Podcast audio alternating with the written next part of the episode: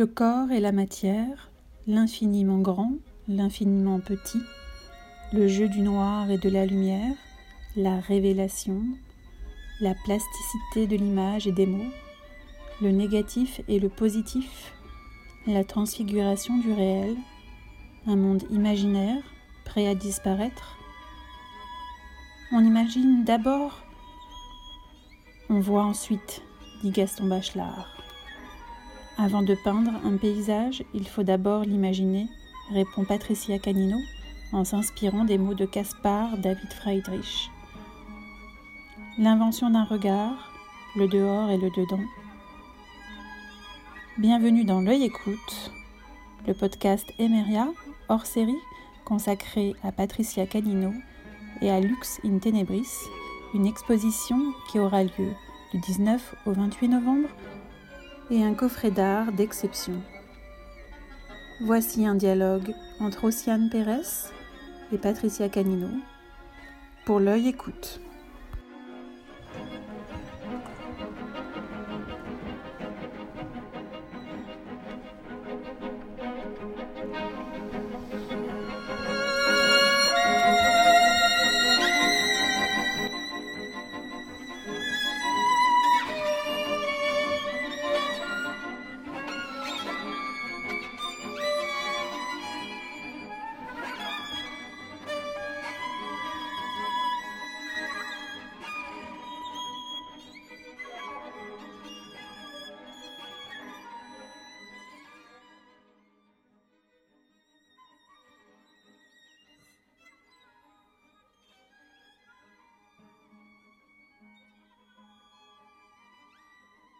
Alors, Ossian Pérez, psychanalyste, écrivain et poète. Patricia Canino, photographe. Luxine Tenebris, qui est le titre de ce travail que je t'ai montré et sur lequel euh, j'avais envie que tu mettes des mots parce que parce que j'aime beaucoup ton travail euh, poétique. Je me je le sens je me sens très très proche de lui et sur ces images, euh, j'ai eu envie que, si cela t'inspirait, que tu écrives des mots.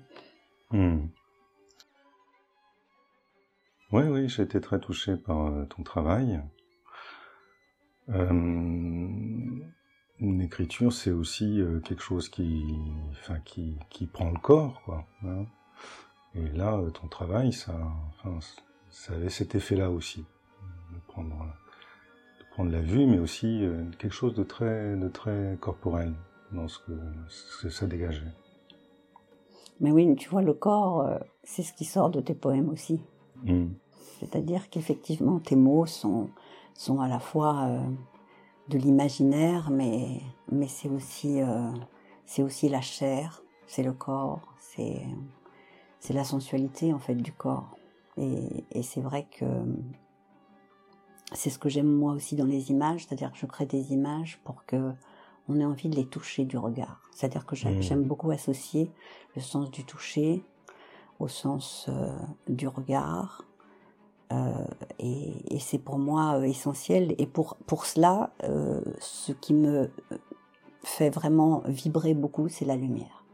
C'est-à-dire que c'est mmh. le travail de la lumière qui permet de, de faire vibrer euh, des objets, des matières, de la granulation des cellules du corps, que ce soit des corps ou que ce soit euh, des montagnes de glace ou que ce soit euh, ou que ce soit des vêtements, puisque je suis quand même beaucoup issue de, la photographie de mode.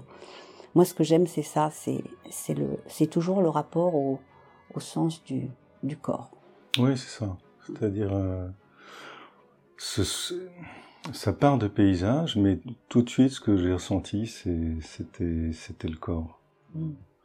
Et bon, évidemment, ça remonte à loin dans, euh, dans les images ou dans la peinture, ou on pense à, à Giorgione, à la Vénus, euh, etc. Mais là, il y avait vraiment quelque chose euh, de l'infiniment grand et de l'infiniment petit aussi. Et quelque chose comme ça qui s'approchait. Ben, je sais pas, quelque chose. Euh, c'était évidemment euh, des icebergs, des étendues de glace, donc infiniment grand plutôt. et en même temps quelque chose qui s'approchait très proche. C'était euh, mon impression. Avec ce travail particulier de, de, saturation. Ça, je voulais peut-être que tu me dises quelque chose là-dessus, sur ce travail de saturation. Alors, ce que tu appelles euh, saturation, c'est en fait solarisation. Ah. Oui. en fait, j'ai travaillé beaucoup sur des sur des paramètres de la photographie de, du début de la photographie argentique. En fait, moi, j'ai toujours travaillé en laboratoire et je tirais mes propres photos. Et la solarisation, en fait, a été euh, inventée il y a très longtemps, quand un photographe, pendant qu'il était en train de révéler une photo, sa femme a ouvert la porte. Oui, d'accord. Par inadvertance, et en fait, en pleine révélation, on a tout d'un coup un coup de soleil qui vient solariser, donc rendre euh, autrement visible des zones de gris, de blanc et de noir. Ah, mais c'est incroyable parce que le, l'autre mot que je voulais te proposer, c'est révélation. Eh ben c'est ça, mais oui, voilà, c'est ça. Donc j'ai fait sur, j'ai fait un travail plastique de révélation sur ces images. J'ai travaillé comme si j'étais en laboratoire, donc j'ai fait de la solarisation sur certaines parties, j'ai travaillé certaines parties en négatif, certaines parties en négatif puis, puis solarisé. Enfin voilà, j'ai fait tout un tout un travail de, de recherche de de lumière pour euh, en fait atteindre la matière et le corps de ces icebergs. Hmm. Parce qu'en fait c'est ça qui m'intéressait le plus, c'est c'est leur euh, les voir comme des sculptures, de, de, de les voir comme une matière plastique, une matière plastique, j'entends dans la plasticité de l'image et euh, et donc dans ce corps à corps que j'avais avec eux en fait. Hmm. Et ce travail-là m'a permis de, de, de, de, mettre à jour ces, ces fragments d'images comme ça, ou ces lumières qui deviennent complètement éclatées, ou, ou des, euh, des noirs qui deviennent très profonds, enfin cette, euh, cette, placiti cette plasticité d'image hmm. qui, euh, qui, ont, qui ont fait en fait la création d'un monde, d'un monde qu'on ne connaît pas, à la fois d'un monde qu'on peut porter en nous et en même temps, c'est toujours ce que je dis, une catastrophe euh, passée ou annoncée. Donc c'est l'idée de la catastrophe aussi. Ouais. Alors ça fait penser à une, phrase de citation de Bachelard qui dit euh, on, imagine d'abord, on voit ensuite. Alors évidemment ça Enfin, je sais pas, qu'est-ce que tu en penses? Ah ben, Moi, ça correspond tout à fait à la phrase de Gaspard David Friedrich qui dit avant de peindre un paysage, il faut d'abord le porter en soi. Ouais, ouais. Et tu vois, ce matin, je te disais, euh, ce, ce travail, c'est le résultat d'un vrai désir. Le désir, c'était d'avoir envie de m'entourer de glace. Je ne hmm. sais pas pourquoi j'ai eu ce désir, mais il a été tellement puissant que je n'ai pas pu faire autrement que de le réaliser. Mais en arrivant là, il était d'abord en moi et dans mon imaginaire. Hmm. Et je crois que c'est ça, c'est cet aller-retour entre entre ce que tu vois, ce que tu ressens, ce que tu imagines. Et c'est aussi un peu ton travail quand tu écris de la poésie, non? Oui, sûrement. Mais parle-moi un peu de toi quand tu écris justement. Ah, de moi, j'en suis bien incapable. De, quand j'écris, ben, quand j'écris, ben, je sais pas, quand, enfin, j'ai pas l'habitude de parler de mon travail, mais euh, si on reprend les mots justement de, de saturation, euh, parfois, je pense que c'est dans, dans mon travail. Peut-être pas de manière apparente, mais dans, dans quelque chose que, que l'on cherche au bout de l'écriture. Euh, mais la saturation, ça veut pas forcément dire que c'est plein ou que euh, voilà. Mais il y a, ça peut être une saturation euh, de plein de choses. Ça peut être une saturation de vie, une saturation d'émotions, une saturation. Enfin, mais les mots s'arrêtent, quoi. Mm. Voilà. Donc il y a, y a, ça aussi. Et puis si euh, on écrit, enfin, en tout cas moi, si j'écris, c'est pour me révéler quelque chose à moi-même. Hein, J'ai pas de d'idée en général sur ce que j'écris à l'avance. Et pourtant, il doit y avoir, il y a une sorte de paysage ou de de révélation ou de mood ou de voilà d'état, disons, d'état pour que pour que l'écriture puisse se faire. Alors c'est pas exactement un paysage, mais c'est c'est un état. Voilà. Donc peut-être qu'il y a des choses qui se qui se rejoignent là. Euh, mais alors qu'est-ce que venait faire euh, un être euh, de feu dans dans la glace? Être de feu dans la glace. ah ben oui, bien sûr, le feu de la Méditerranée d'où je viens. Mhm. Ben écoute, la fusion des contraires, qui me Mhm. plaît beaucoup comme idée. Et, et c'est vrai que, en fait, je suis née dans le soleil, mais je déteste le soleil. Et j'adore le froid. Ah oui. Oui, je suis très résistante au froid. Euh, j'ai pas froid à moins 30 degrés, bien couverte, mais quand même. Et donc, euh, j'ai eu envie de- d'aller à la recherche de cet univers, mais ça fait déjà un certain temps, ça fait une dizaine d'années que je pars en Laponie, en Islande, au pôle Nord. Mhm. Et quand j'arrive, je me mets comme une ours blanche par terre, la plat ventre sur la neige, et je me dis, c'est là que je veux mourir. Ah oui. J'ai une, une approche très particulière de ces régions-là. Mhm. Et ce travail, euh, voilà, est, à, est dans la continuité de ça. Donc, euh, le feu à l'intérieur et la glace à l'extérieur. C'est drôle, parce que quand tu dis je veux mourir, je- j'entends. euh, Je veux vivre. Alors, peut-être je vais vivre, mais en tout cas, je veux mourir. C'est-à-dire une sorte de, Oui, de désir qui dépasse même le, Oui, le, oui. f- le fait de mourir, enfin la, la mort en elle-même. Il y a, il y ce je veux mourir qui est, qui est, qui est particulier, enfin que j'entends de manière oui, c'est-à-dire c'est parce que pour moi la mort n'est pas n'est pas un arrêt, c'est une euh, transfiguration. Et donc quand je dis je veux mourir, c'est que je veux passer à un autre stade de ma vie. fait. D'accord. Et quand je suis arrivée là, en fait, c'était vraiment comme si c'était une renaissance pour moi, Ouais. comme si je me redonnais naissance là. Mais alors, euh, ben, pour continuer sur cette idée de d'éléments, hein, chaque élément, euh, l'air, l'eau, la terre, le Mhm. feu, euh, bon, Mhm. la, on pourrait rajouter la glace peut-être. bon, mais euh, chaque élément se, se nourrit de, de l'autre. Mhm. Il y a dans chaque élément euh, des éléments de, de, de l'autre partie. Donc j'ai l'impression qu'il y a une sorte de, je sais pas, quelque chose qui s'échange, quoi. Oui, oui, euh, bah, c'est que mon feu intérieur a besoin de la glace, a besoin d'eau froide, a besoin de, de, je pense que c'est ça, c'est un, un échange énergétique. Oui. Vraiment, je le ressens comme ça. Parce que tous les gens avec qui je suis, et même les, les- mes amis Lapon me disent c'est quand même incroyable, tu n'es pas né ici et tu as la résistance au froid qui est la nôtre. Hmm. Et énergétique, j'avais presque entendu argentique.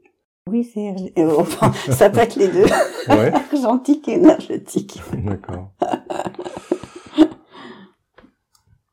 Alors, euh, tu voulais... euh, Moi, je, je voulais aussi aborder la question du noir et blanc. Mhm. Pourquoi le noir et blanc? Pourquoi le noir et blanc? Mais le noir et blanc, pour moi, c'est un, c'est le début de la photographie déjà, c'est écrire avec de la lumière. Et le noir et blanc, c'est du blanc, des gammes de gris et du noir. Et en fait, c'est, pour moi, c'est l'écriture de l'imaginaire. C'est-à-dire une image en noir et blanc te donne à imaginer. Et c'est une transfiguration du réel. Même les images de reportage. Il se passe quelque chose d'autre parce que le noir et blanc, comme on ne voit pas en noir et blanc, Mhm. donc tout d'un coup, on a, on a une, une autre vision de cette, de cette réalité et qui est donc recomposée par l'auteur de cette image. Mhm. Et donc on peut entrer beaucoup plus facilement dans l'imaginaire. Hmm. Donc tu, tu disais que c'était une forme d'écriture. c'est de, l'écriture, oui. Pour moi, c'est vraiment une, une vraie forme d'écriture plastique. Et, et c'est pour ça qu'immédiatement, avec ces, euh, ce travail, euh, bah, ce travail, on n'a pas grand-chose en fait. On a des ciels blancs euh, ou noirs, euh, la glace qui est la glace qui est dans les zones de blanc et de gris. Euh, Enfin, je veux dire, je suis dans un lieu de prédilection pour justement travailler en noir et blanc, puisque la couleur est quasiment inexistante. Mhm. Et cette- ce peu de couleur, tout d'un coup, je l'ai enlevé parce qu'elle elle me dérangeait. Mhm. Elle me dérangeait pour justement aller dans dans un autre imaginaire. Tu vois, tu, tu disais dans ton texte que est-ce que c'est un, est-ce que c'est Dante? C'était quoi ta première phrase? Est-ce que c'est un enfer de Dante ou pas? Et en fait, moi, qui est une grande admiratrice de, de la Divine Comédie, mais ce que je préfère surtout, c'est l'enfer. C'est là où il, a été le meilleur. Et dans l'enfer, euh, eh ben pour moi, je vois cet enfer en noir et blanc, et il y a du feu, et de la glace. Oui. Oui, oui, oui. Je crois que j'avais, oui, mis cette idée-là de, est-ce que c'est, euh, est-ce que c'est, euh, est-ce qu'on est sur les pas de Dante, mais sans, sans les personnages, voilà. Hmm. Quelque chose comme ça. Mais pour moi, les, les, premières phrases de, de la divine comédie où, où il dit euh, je me retrouvais dans un chemin dans une hmm. dans une forêt obscure hmm. c'est déjà la forêt obscure c'est quoi? On enlève toutes les couleurs on commence à entrer dans l'obscurité et quand on est dans l'obscurité, les couleurs s'en vont et on commence à regarder avec des petites pointes de lumière, des gris et des noirs. Mmh, mmh. Et on entre dans l'imaginaire de sa mmh. forêt à lui. Et pour moi, c'est ça le noir et blanc. C'est très beau. Cette, euh, cette façon tout d'un coup de, de laisser le réel derrière soi avec la couleur. Et j'ai fait aussi beaucoup de plongées sous-marines dans des grandes profondeurs. Et en sous l'eau, on a la même chose, c'est-à-dire que à partir de 15 mètres, les couleurs s'en vont. Et on n'est que dans, dans des bleus, des blancs et des gris. La couleur n'est plus là. Et, et, on a cette même sensation. C'est que ce qu'on vit, est-ce que c'est vraiment où est-ce que nous sommes? On ne sait plus. Hmm. En fait, c'est cette sensation de se perdre aussi. Dès qu'il n'y a plus la couleur, on est perdu parce que on n'a plus les références que nous avons depuis qu'on est petit. Oui, oui, en quelque sorte, euh, on doit réécrire quelque chose. Il faut réécrire quelque chose. Voilà, le noir et blanc réécrit en fait. Ouais. Est une réécriture de l'image qui va vers l'imaginaire. Hmm. Et avant ça, de ce que j'ai pu voir de ton travail, euh, euh ben, il y avait en fait la présence du corps, mais la présence euh, voilà du corps humain immédiat, enfin oui, la réalité du corps. Oui, oui, non, mais je ne suis pas une adepte totalement du noir et blanc, c'est que. Mais c'était en couleur, oui. Oui, oui, mais moi j'adore la couleur aussi, mais j'aime travailler la couleur comme j'aime travailler en fait le, noir et blanc, c'est-à-dire que la photographie c'est de l'écriture de la lumière. Hmm. Qu'il y ait de la couleur ou qu'il n'y en ait pas, et je pense que bah, sur ce sujet-là, très précisément, euh, ce qui était l'écriture la plus juste était le noir et le blanc. Oui, donc il y a des écritures où, c'est la couleur qui est la plus, la plus évidente et qui est la plus juste. En fait, voilà, j'aime bien que, que l'image, que la plastique de l'image fasse sens, toujours aussi avec le sujet, que, que ce soit un vrai tout, quoi. Mmh. Et alors pour revenir à cette, cette phrase de, de Bachelard, mmh. c'est on imagine d'abord et on voit ensuite. Oui, toujours. Oui. Moi, je pense que ça, c'est la vie aussi. Avant de rencontrer quelqu'un, on l'imagine. Avant d'aimer quelqu'un, on l'imagine. Oui. Avant de faire l'amour, on imagine. Avant de prendre une image, on imagine. Et je pense qu'avant d'écrire, euh, on est dans l'imaginaire d'une écriture. Oui. Mais en même temps, on pourrait dire, euh, on voit d'abord et on imagine ensuite. Non, mais ça, c'est la réalité euh, imbécile des rationalistes. Ah et des matérialistes. Ah bon? Je ne crois pas du tout à ça. Je pense que euh, la, grande faculté de l'homme, c'est l'imagination. Oui. Et, c'est le filtre de l'imaginaire qui te fait regarder. Mais ce que je trouvais énigmatique dans, dans sa phrase, c'est que, euh, comment dire, c'est le, voilà, c'est la racine de l'imaginaire. Oui. Hein ah oui, oui, tout à fait. Hein. et, et, et, en, en, plus, moi, je trouve qu'on peut faire vraiment le raccord avec euh, Didier Dumas et, Françoise Dolto, c'est-à-dire que l'imaginaire, c'est le préverbal. Mmh. C'est un enfant qui, qui voit d'abord de l'imaginaire, euh, c'est pour ça qu'il dessine magnifiquement bien entre 0 et 3 ans. Et l'apprentissage du langage, des mots et du rationnel, eh bien, fait disparaître ce préverbal. Oui, ou que nous sommes peut-être habités euh, d'images avant de voir. Voilà, hein, voilà, euh, je pense. Éventuellement. Je pense, je pense que on est habité d'images avant de voir, ou en tout cas l'habitation, la, la faculté de l'imaginaire va filtrer comment on voit. En fait, l'invention d'un regard, c'est quoi? C'est euh, une rencontre entre l'imaginaire et la vue. Mmh. On ne voit que ce qu'on a envie de voir. Le regard n'est pas objectif. Mmh. Et donc, c'est vrai que tout, artiste, euh, je pense que c'est vraiment ça le mouvement artistique. C'est, c'est une connexion avec, euh, avec un imaginaire archaïque oui. qu'il laisse passer en lui. Quand tu disais tout à l'heure, on se met dans un certain état. Moi, je pense que c'est ça, en fait, dès qu'on est dans la dans la création artistique, euh, on n'est pas dans je fais un objet, on est je reçois des choses, on est comme une sorte de passeur. On hmm. reçoit des choses, on laisse passer des choses qui sont enfouies en soi et qui ressortent. Hmm. Et on les laisse passer, en fait, on les laisse euh, surgir.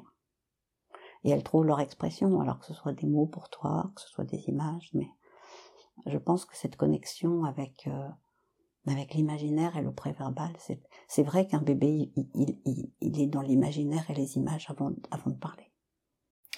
Oui, il y a le corps à corps entre la mère et, et le corps. Et, voilà, c'est-à-dire il a le toucher, oui. le son. Oui. Il a tous les sens sauf euh, le sens du, du rationnel et de la logique. Ensuite, des, mots qui va être son apprentissage. Ben, je pense que c'est vrai que toute, euh, toute création artistique se passe dans ces eaux-là. Oui. Et dans ton, dans ton travail, là, on sent justement quelque chose de, comment dire, dans, enfin, tu disais dans, mais on sent quelque chose du, d'une enveloppe, enfin, comme si justement euh, la distinction entre ciel, euh, terre ou eau, etc., n'était, n'était plus si nette.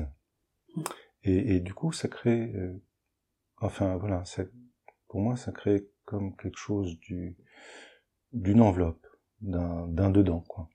Oui, oui, bah c'est ça. C'est, on est dehors, mais on est dedans.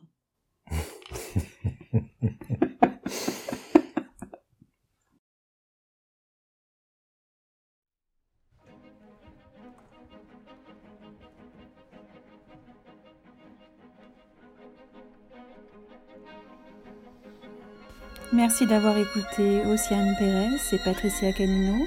Rendez-vous le 18 novembre pour le vernissage de Lux in Tenebris à partir de 18h30 au 10 Place des Vosges.